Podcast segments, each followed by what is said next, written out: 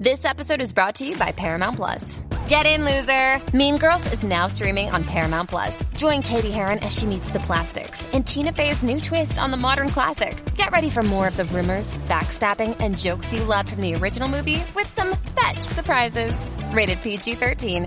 Wear pink and head to ParamountPlus.com to try it free.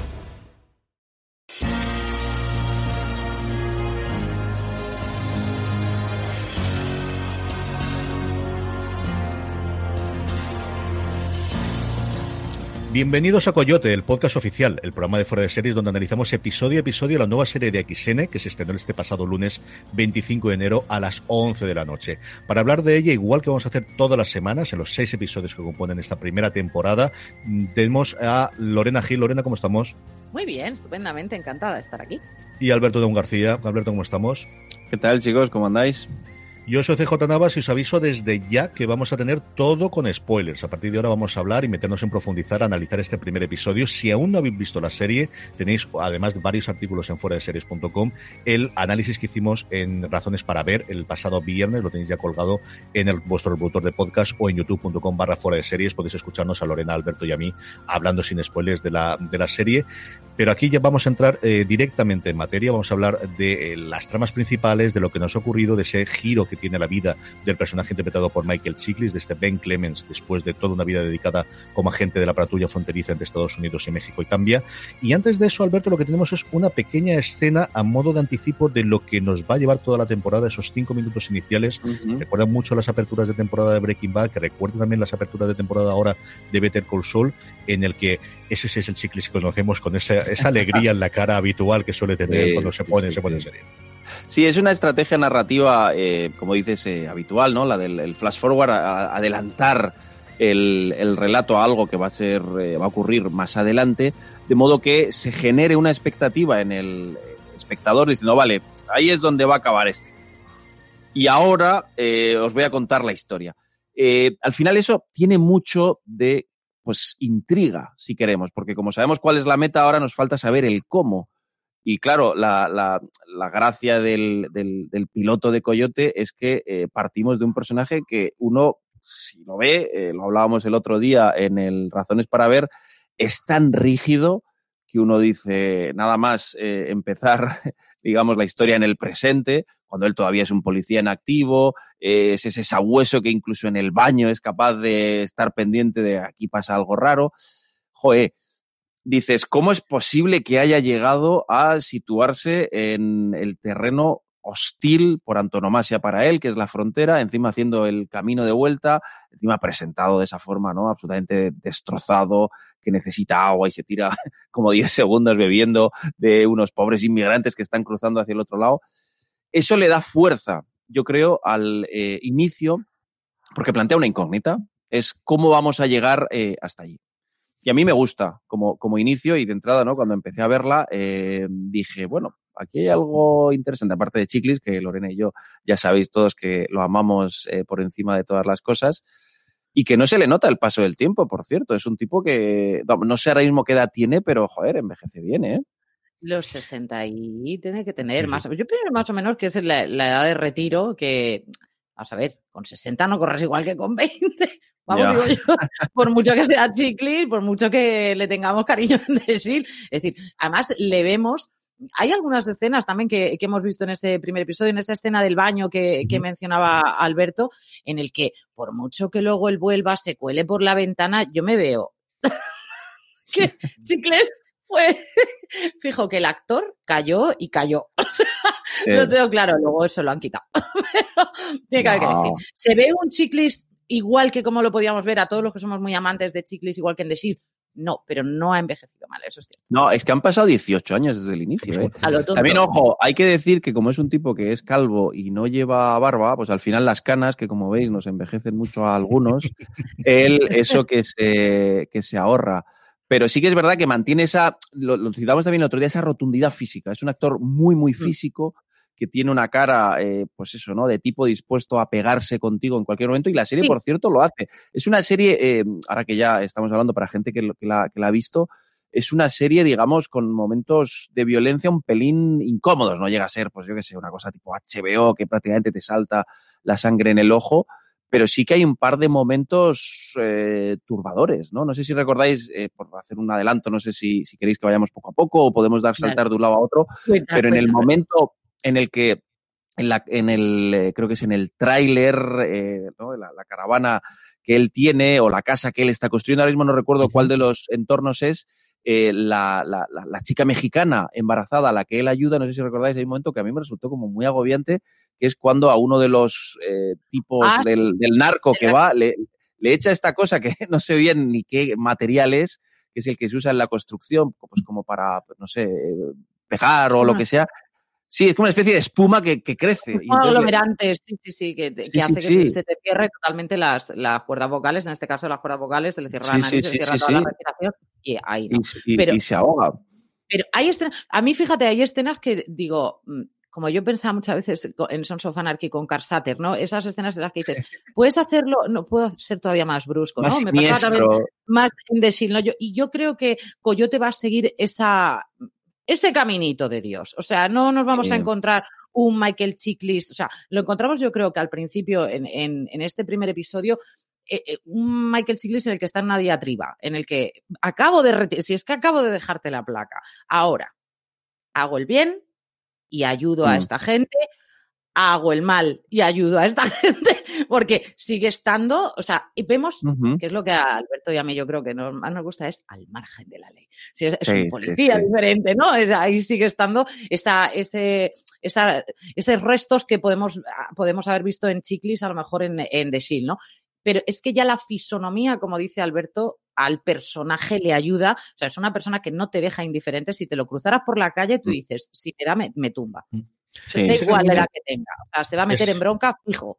O sea, ese camino del personaje empezamos a atisbarlo y tenemos desde luego ese anticipo con esa escena inicial y empezamos a ver el cambio, la, la, la diferente mm, construcción del mundo que él tiene en su cabeza, yo creo en dos escenas eh, principales, la última, en la cual él mm, requiere, y luego hablamos si queréis de ese volantazo en el que no se fía ya ni siquiera de la policía, contrastada con esa imagen inicial en el parking en el cual al pobre migrante vuelve a tenerlo y aunque ya no está como parte de la policía, vuelve a llamar a su jefe a decir, oye, que tengo al malo y que lo meto, que, que lo quiero volver a hacer. Sí, y vamos a ir viendo durante este primer episodio, y como decía, yo creo que mucho más parece que vamos a verlo durante la serie a lo largo de esta temporada, ese se me viene el mundo abajo, y se me viene el mundo abajo todo a la vez. O sea, se me, me jubilan, mi mujer está, y luego podemos hablar de la escena del, del, del cumpleaños con otro al que no trago, mi hija no sé exactamente, a mi compañero lo han matado, y el único sentido que veo en la vida es ayudar a su propia familia, porque otra cosa la que yo creo que tiene el personaje al principio es necesito algo que hacer con mi vida. O sea, necesito sí. un destino, necesito una misión,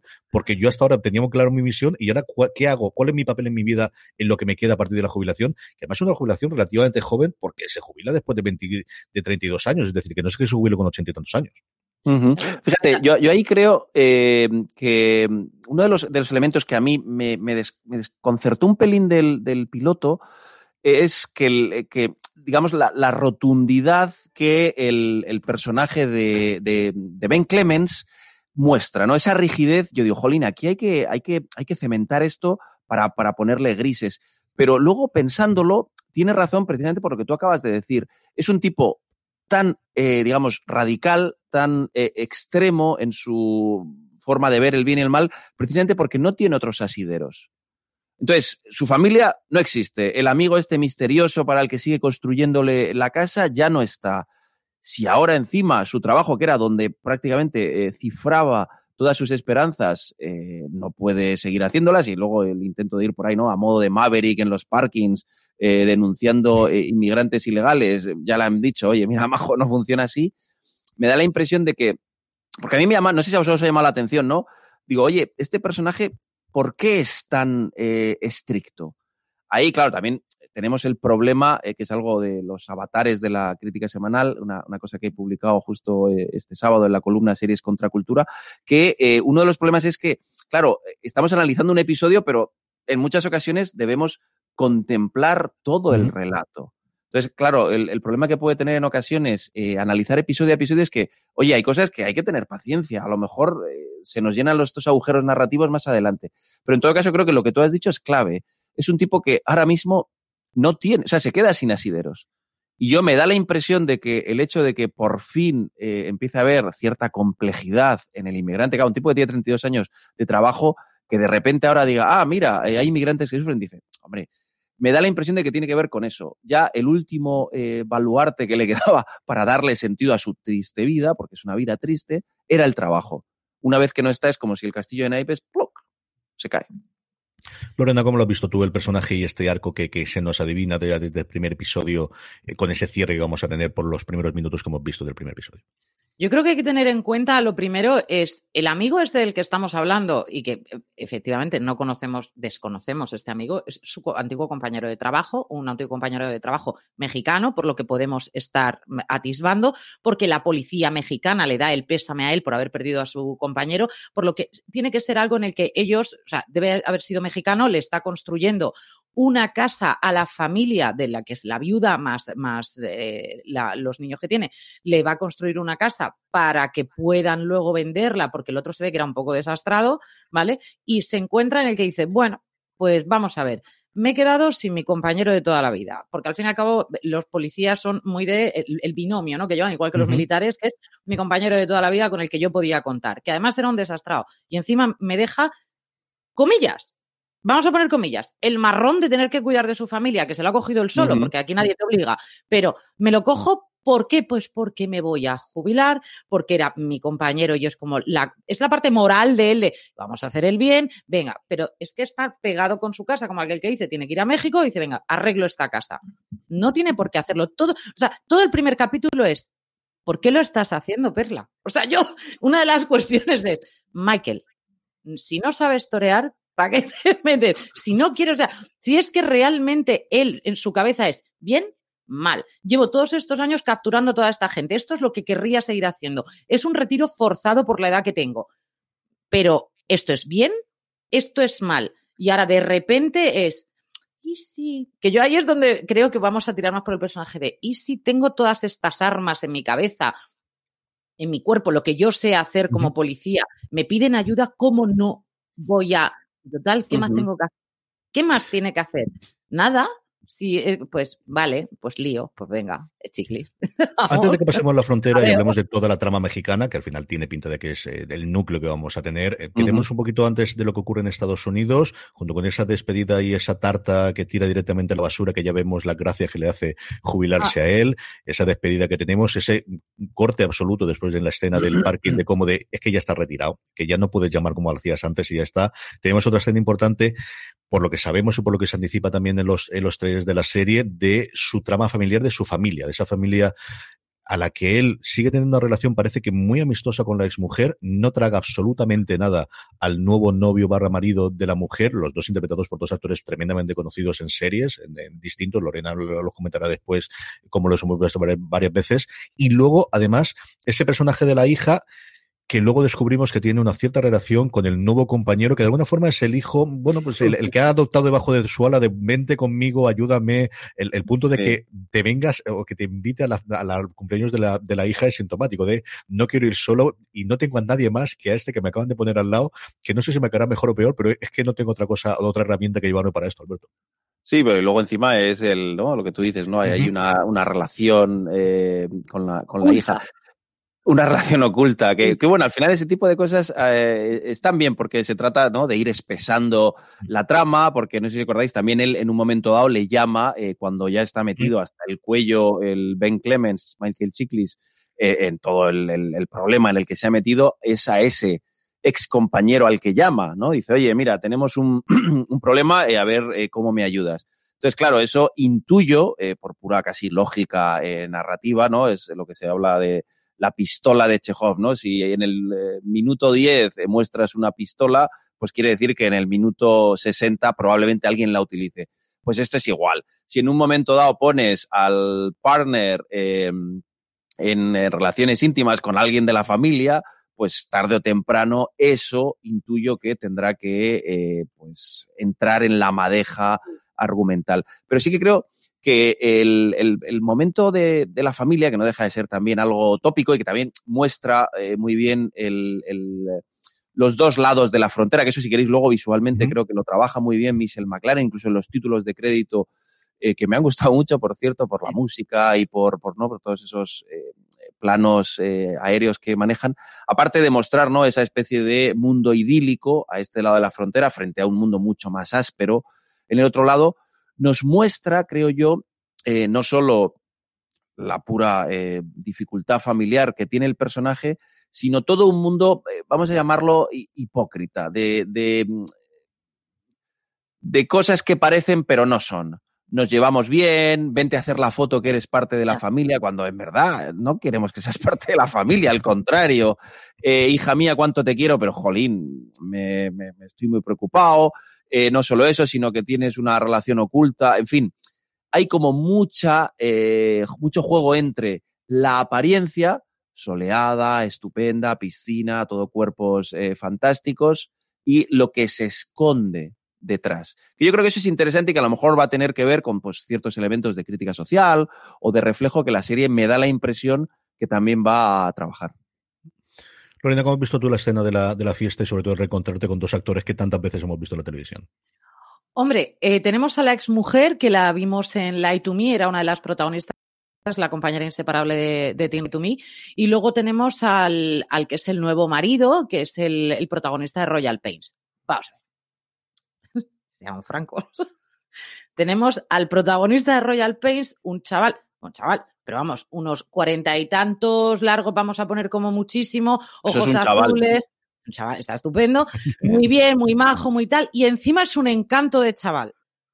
Frente a la dureza de un hombre ya de unos sesenta y tantos años, es decir, se ha casado con una mujer mayor que él, le está eh, criando a la hija, le está todo eso, es como, te debo un favor, pero es que no me queda es que mm. somos la antítesis, es, es que es blanco contra negro absoluto cuando ves la cara del otro con su cuellito, todo como muy estupendo, y el otro llega ahí, Michael Chickley. Entonces, además, era la fiesta de graduación, creo recordar, de, de la hija, la hija fumándose un, un un porro, un porro el, encima se ha tatuado, entonces es todo, a él le falta decir, ¿qué hago yo o sea, dice, y vente ahora a la foto familiar. ¿Qué familia? O sea, si ni la reconozco, la reconocería a lo mejor cuando era ella pequeñita y estaba con su mujer y tal, pero esta familia no, en su cabeza ya no es la familia que él considera.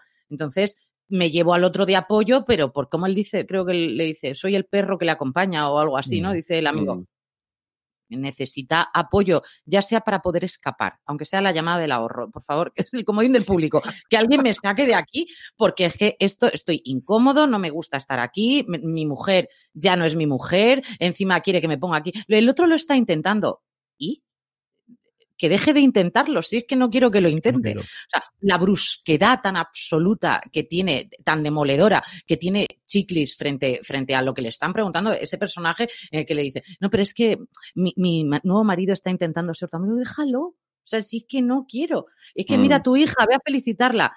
Si se me había hasta olvidado. O sea, te he comprado un collar en la frontera. Esperando pasar la frontera al vendedor. de dólares que no llego ni a los 10. O sea, de ese Regateando de más. Regalo de graduación. Aquí lo tienes por esto. Muy bien por haberte graduado. Es que me dais igual. Ahora mismo estoy que estoy en otro lado. ¿En dónde está? Pues está intentando cuidar a la otra familia subrogada que decía Alberto que esta es, tengo pequeños por delante, una mujer totalmente desamparada, un amigo al que echo de menos, un tal. Entonces, a esto, estos sí les hago falta, a estos no. Mm. Pero fíjate que incluso, ahora, ahora que dices lo de la familia subrogada, eh, no sé exactamente la frase que dice, pero en un momento dado Michael Chiklis, perdón, Ben Clemens, vamos a hablar del, personaje más que del actor, le dice, eh, tengo, una, tengo una hija que tiene tu edad, o tengo una hija que, que, que es, es, parecida a ti. Entonces, incluso el texto, de forma directa, está estableciendo esa relación entre familia real, que está totalmente extrañada eh, para él, y esa, pues, como dices, nueva familia, yo no sé si familia, pero alguien a quien cuidar. Fíjate que, como, como bien tú has dicho, eh, esa hija y ese entorno es un entorno que ya no le tienen en cuenta. Y de repente encuentra, eh, se topa con una chica que además está embarazada, que además está en peligro y que por tanto necesita un salvador, necesita alguien que la saque de ese eh, lío en el que se ha metido. En un entorno en el que él ya no puede ni siquiera decirle a su hija, deja de fumar, de tatuarte. O sea, ante la impotencia de su entorno tradicional, el relato le obliga y le pone eh, de nuevo como alguien valioso, como alguien imprescindible, cuando él ya se había convertido en alguien totalmente, vamos, de mm. usar y tirar. Entonces yo creo que eso, ese paralelismo, que a lo mejor es, evidente, eh, me parece que tiene, tiene fuerza porque intuyo, por lo que decíamos antes, ¿no? De la pistola de Chekhov, en este caso del novio oculto, que tarde o temprano las tramas van a converger de alguna forma. Sí, sí. Vamos con esa parte mexicana, aprovechando lo que decía precisamente Alberto de ese encuentro con María Elena Flores, ese encuentro con esa embarazada, y ese momento, sobre todo, Lorena, ese combate que hablábamos antes, o esa pelea que hay, y ese momento en que quizás esta es la persona que a ella, a él ya le acaba de destruir totalmente su mundo. El, de él llega, el que ella llega a convencerle de no te puedes fiar de la policía, una policía además al que hemos descubierto antes la policía mexicana, en la que no se va mal, le han dado el pésame, en ese encuentro que tienen inicialmente del restaurante, eh, se ponen de su lado de alguna forma y le apoyan y estamos todos en el mismo bando, pero el que ese agobio y ese, esa fuerza que tiene ella le llega a convencer de no te puedes fiar de nadie y por supuestísimo tampoco de la ley, yo creo que es una de las cosas que le tienen que romper totalmente y estallar totalmente en la cabeza, Lorena.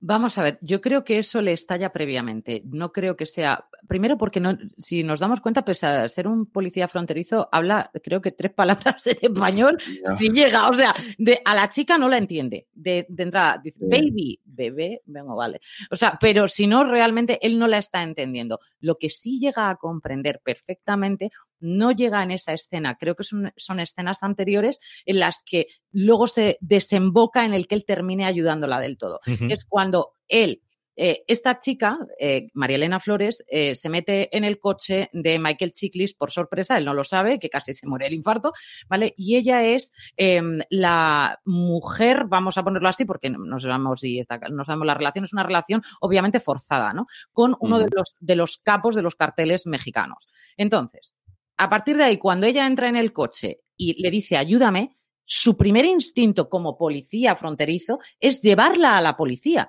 porque aquí te van a ayudar. Y es cuando él se da cuenta que pese a haber sido muy amables con él en todo momento, en una escena que vemos a él en el restaurante, ¿vale? En el que hay un primer encuentro con, con ese cartel, pero es un encuentro en plan, te veo, me ves, pero dejémoslo aquí porque total, esto no es mi movida.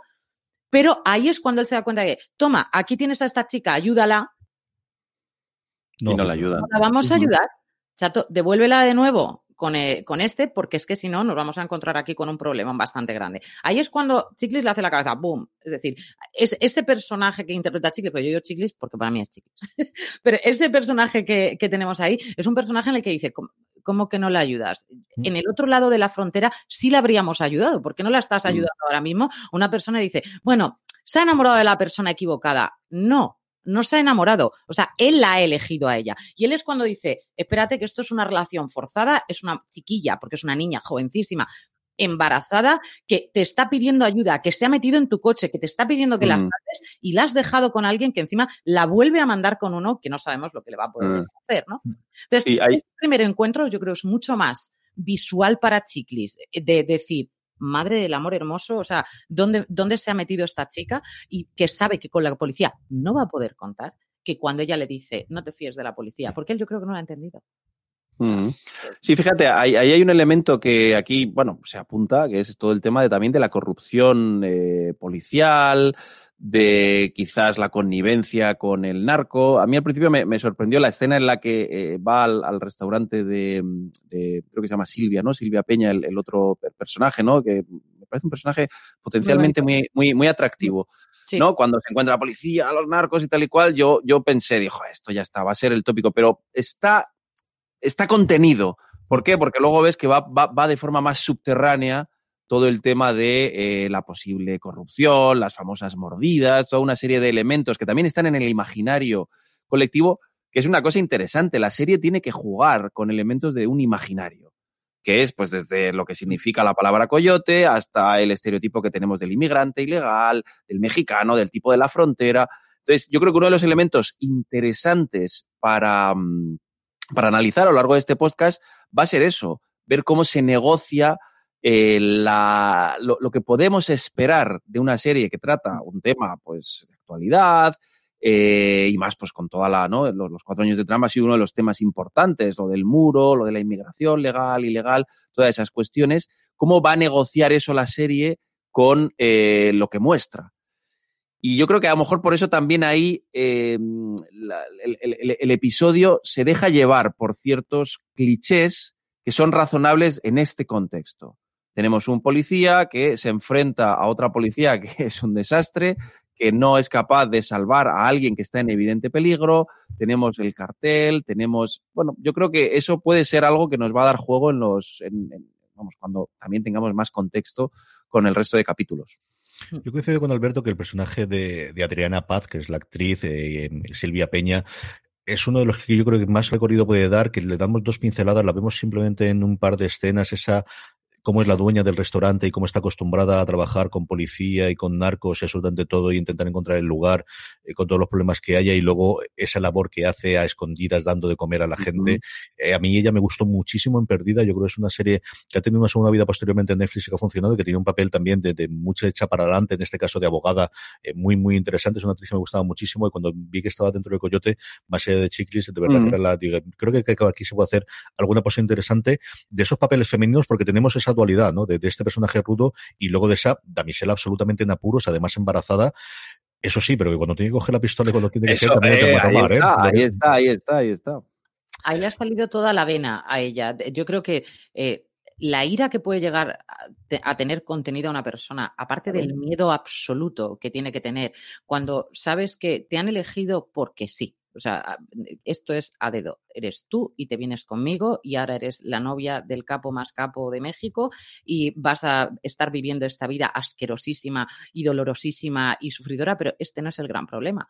Es el gran problema es que encima estás embarazada y estás embarazada de, esa persona. Es decir, que es que encima ese niño, niña o lo que sea, al final, ¿por qué camino lo vas a llevar? Es que como lo mantengas ahí, que es lo que ella está intentando sacar, independientemente de que el niño sea de, esa persona que ella puede odiar tanto, es, bueno, no tiene la culpa. Es decir, voy a intentar salvar, voy a intentar salvar al, niño, ¿no? Una, una chica que vemos jovencísima, que no llegará a los veintipoquísimos años, que aquí la, todavía la ponen sin, sin maquillar, sin nada, por lo que todavía se le ve como más jovencita todavía, pero que tiene a mí no me tocas a, mi niño ni, vamos, ni de broma y te machaco la cabeza si hace falta. Y ahí le sale esa vena madraza pese a lo jovencísima que es. Y ahí es cuando vemos también las diferencias culturales de un unas zonas en las que eh, se quedan embarazadas mucho antes, unos arraigos familiares mucho mayores, a otros sitios en los que vemos, fíjate, a ese Michael Chiklis totalmente despegado. Y el arraigo de una persona en que sea el hijo de, un, de, un, cartel mafioso, es que me da igual, o sea, soy su mamá y, ¿sabes? Aún no ha nacido y ya lo estoy defendiendo a muerte. Y si tengo que pegarle cuatro tiros, se los pego. Y si lo tengo que ahogar, lo hago. Lo que sea con tal de que no llevarme otra vez de vuelta donde tengo que ir y que mi hijo pueda salir en un entorno diferente. Por favor, dejarme cruzar esa frontera, ¿no? Y, ve a, ese personaje, a Ben, como su última salvación. Entonces, voy a hacer lo que sea. ¿Que tengo que ser insistente? Insisto. ¿Que tengo que matar? Mato. ¿Que tengo que hacer? Lo que, sacarme de aquí. O sea, es, yo creo que esa, esa necesidad absoluta, esa, eh, ese desamparo tan grande que ella tiene, es lo que hace que él le salga toda la vena de policía y de y de ser necesitado y tal, yo creo que se exacerba. O sea, al verla a ella pelear como pelea también, ¿no? Es una jabata. Yo, yo, creo que lo que ha dicho Lorena, eh, no lo había pensado, pero es, es, una idea de guion bastante interesante, porque efectivamente la, maternidad eh, eh, casi, vamos, salvaje de, oye, esto que tengo aquí dentro lo voy a defender a muerte. Yo quiero pensar que claro, ahí necesitas un poco de, ¿no? de, historia previa, ¿no? Cómo esta tipa ha podido llegar a caer en esas redes. Pero fíjate cómo en el momento en el que está embarazada es cuando, porque ella probablemente haya pasado momentos muy difíciles, pero toma la decisión de eh, escapar, de, como tú dices, hacer todo en el momento en el que tiene una criatura en las entrañas que ya no es solo ella. Bueno, si es algo a mí que me están haciendo a mí, todavía puedo, pues obviamente no, queremos que pase, pero bueno, probablemente haya, eh, se haya tragado muchas cosas que en el momento en el que entra eh, la criatura que lleva adentro, el bebé, dice, aquí ya no. me parece una, no, había caído en, en, en, el por qué. Yo pensaba, bueno, ya está, por complicarlo más, pero hay un elemento psicológico que tú has dado muy bien, que yo creo que hace que sea más fiera eh, a la hora de defender, porque ya no es solo, igual, pues, tú, has sido mamá, y ya sabes, ¿no? Que el instinto maternal es literalmente, vamos, ese. es ese. Yo creo, que lo, lo, muestra fielmente cómo una madre puede llegar, o sea, ya no es solamente tu vida, porque además eh, la ves embarazada, muy joven y tal, pero es que mm, no se preocupa en ese momento ni de taparse, no es, como en otras series que hemos visto, en otras películas que hemos visto en el que se tapa, no, no, no, o sea, me defiendo a, pecho descubierto y voy a, si puedo, si te puedo arrancar la cabeza, te la voy a arrancar, lo que sea, pero tengo que salir de aquí, por mi bien por el del bebé. Y, aquí yo creo que la clave de todo esto es que, en otras series y otras películas sí que lo hemos visto es, mm, ¿vas a tener el hijo de una persona que ha abusado de ti? Porque eso es una, una, duda grandísima. O lo hemos visto ahora hace poco en Big Little Lies, ¿no? Que es, es, un niño totalmente marcado por el hecho de que es un niño nacido de un abuso, ¿vale? Entonces, eso ella eh, lo vemos desde el minuto cero, le da igual. Ya. Es familia, es mío, se ha acabado. No es de ese señor, es mío, mío, mío. Vamos a sacarlo de aquí. Necesitamos escapar los dos para que yo pueda cuidar de él. Yo creo que ya no es una cosa de supervivencia de ella, sino supervivencia del bebé. Acabemos el análisis del episodio, si os parece, con esa escena final, ese volantazo que da Chiclis y que nos lo deja totalmente de cliffhanger. Vamos, mira que hacía tiempo que no veíamos tantos cliffhanger en televisión y totalmente ahí en medio. Alberto, ¿te lo esperabas? ¿Y, y cómo te quedó la cara de y cómo es posible que aquí me lo corten? Eh, la verdad es que, o sea, no me lo esperaba, pero eh, es un momento, eh, el otro día que revisité parte del episodio para, para, tenerlo más fresco para hablar ahora con vosotros, me pareció que está muy bien resuelto. Si os decía antes, ¿no? A mí me gusta mucho, y lo destaco en la, en la reseña que he hecho para fuera de series, los planos aéreos, que también forman parte eh, esenciales en lo que está eh, construido todos los, los, títulos de crédito, con esa música cañera. Entonces, si os dais cuenta, eh, hay un juego muy, muy rápido y muy sencillo, pero creo que, que muy efectivo.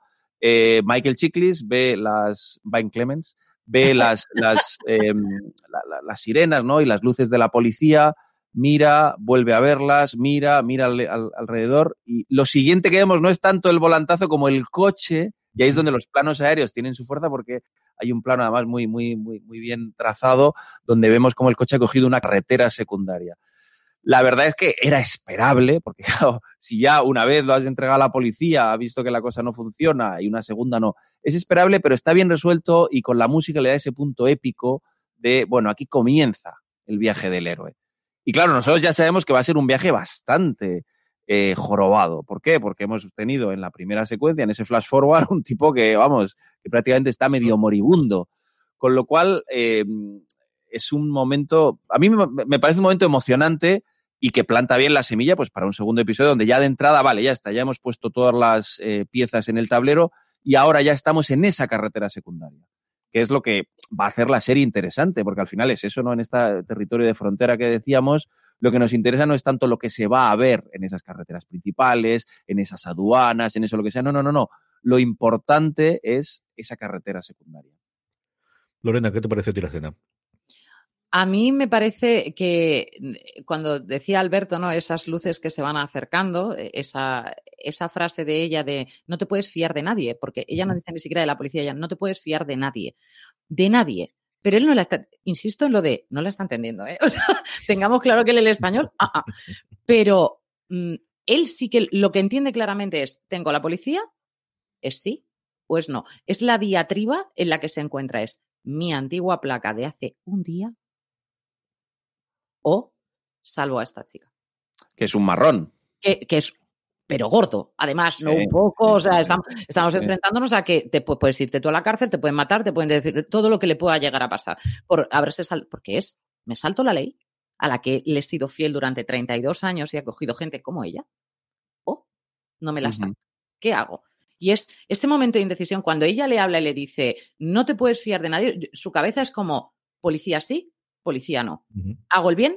¿Hago el mal? Hago el bien, hago el mal, porque dependiendo de cómo ponga las manos, me va el resultado puede ser totalmente diferente, porque puede ser el bien hacia la policía o el bien hacia ella. Como lo quiere. su cabeza tiene que haber sido como.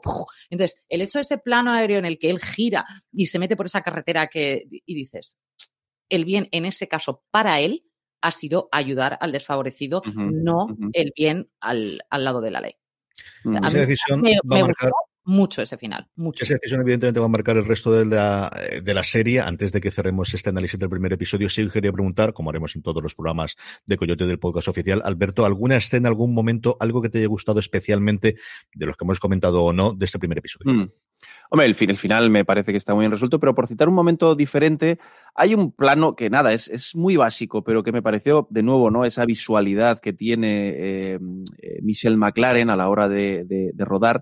No sé si acordáis, en el momento en el que él ya abre el, el digamos, el túnel ahí en el baño, baja eh, y entonces hay un detalle que yo al principio digo, ¿para qué hace esto? Y luego, claro, visualmente queda muy bien, ¿no? Que es que rompe el, el espejo para coger un espejo en el que ver qué es lo que está ocurriendo. Entonces es un plano muy, muy simple, pero que me pareció que visualmente estaba muy bien resuelto, ¿no? Porque ves la mano de Michael Chiklis y el, el, digamos, un cristalito en el que tú estás viendo toda la otra escena.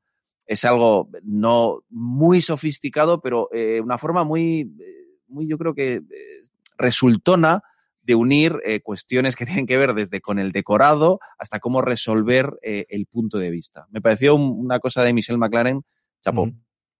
Lorena, ¿a ti alguna escena que descatagarías, algún momento que te ha gustado especialmente? Yo una cosa, Alberto, creo que esa escena además demuestra que son 32 años los que lleva haciéndolo y que no le pilla de nuevas. O sea, bueno, claro, también, efectivamente, es un tipo con recursos. Sí, sí, sí, sí. Maravillosa, sí.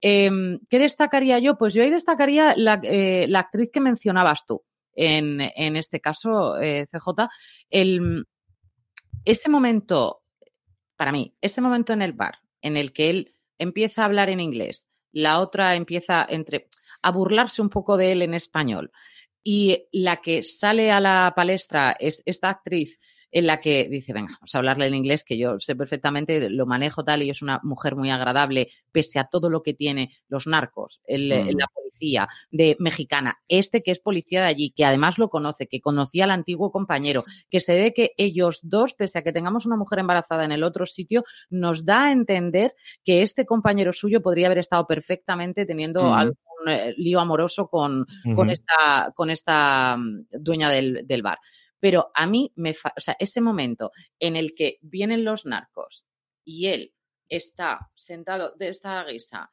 mirando para todos los sitios por donde vienen, sigue siendo policía pese a que no lo es ya y faltaba el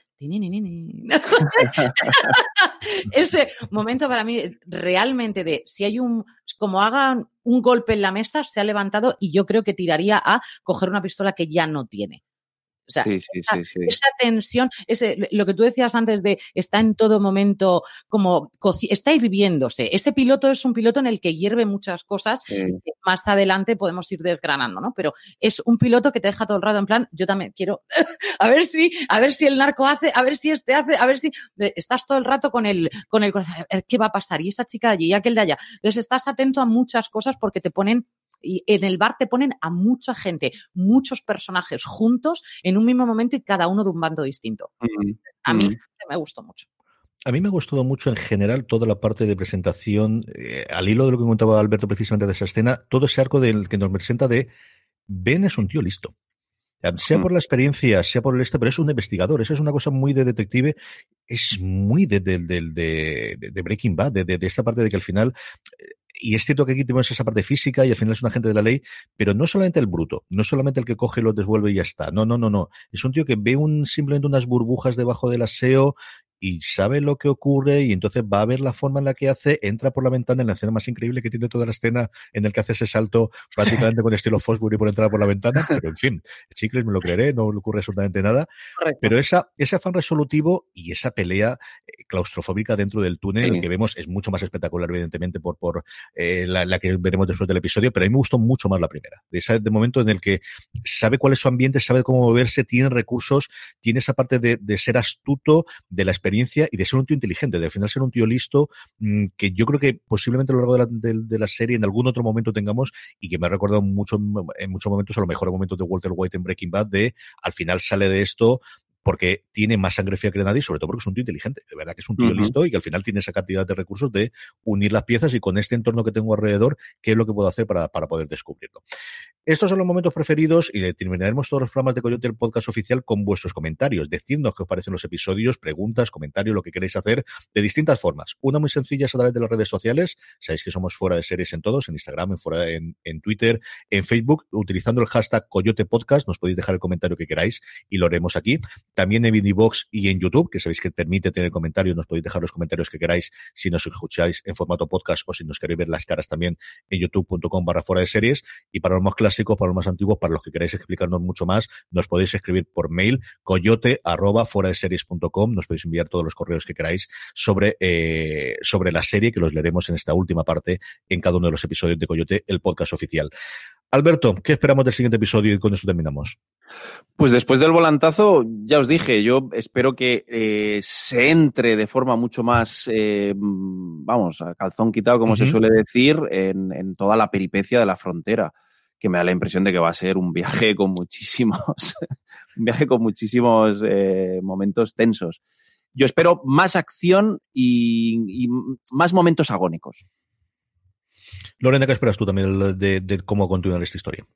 Yo la agonía, yo ahí estoy de acuerdo con, Alberto. Creo que vamos a, tener momentos que van a ser desagradables visualmente y en el que nos vamos a, sentir eh, muy tensos. No nos olvidemos que es una serie con un protagonista en, el que ya te está marcando desde el primer momento, en, en, las primeras escenas, que viene herido, viene fatal, viene hecho polvo vamos, bebe agua y no da las gracias, que es una cosa que a mí me, me supo fatal, porque le ha quitado el agua a otros tres pobres que vienen destrozados, que en plan, toma, bebe un sorbito, se la bebe entera, lo lanza y ni hasta luego. O sea, es una cosa en la que viene tan reventado que es que se le ha olvidado hasta la educación. Entonces, creo que lo va a pasar mal y creo que nosotros vamos a sufrirlo junto a él. O sea, eh, creo, y eh, quizás unos más, unos menos podamos tener más claro hacia qué lado nosotros nos habríamos decantado, ¿no? Pero, como siempre, Alberto y yo estaremos del, lado de Chicli probablemente, pero, sí que es cierto que nos va a hacer dudar también. Mm, ¿Por qué no haces esto por qué no haces esto? Nos va a poner a nosotros también en, en tela de juicio. Y yo creo que eso es algo, algo importante. Pues hasta aquí este primer episodio de Coyote del podcast oficial. Volveremos todas las semanas después de los estrenos cada lunes en XN de los nuevos episodios de los seis que componen esta primera temporada. Si os quedáis con ganas de más eh, del universo de, eh, Coyote, tenéis el perfil de Michael Chiklis que publicamos la semana pasada y también el análisis del primer episodio en foradeseries.com a cargo de Alberto Naum García. Podéis escucharnos muchas más cosas en Fora de Series. Alberto Naum, un abrazo muy fuerte y hasta el próximo programa. Hasta la semana que viene. Lorena Gil, hasta el lunes que viene que seguiremos hablando en este caso del segundo episodio de Coyote. Hasta la semana que viene, gracias. Un episodio que también estará dirigido por Michelle McLaren y como os digo que volveremos el lunes que viene a hablar. Gracias por escucharnos y tener muchísimo cuidado.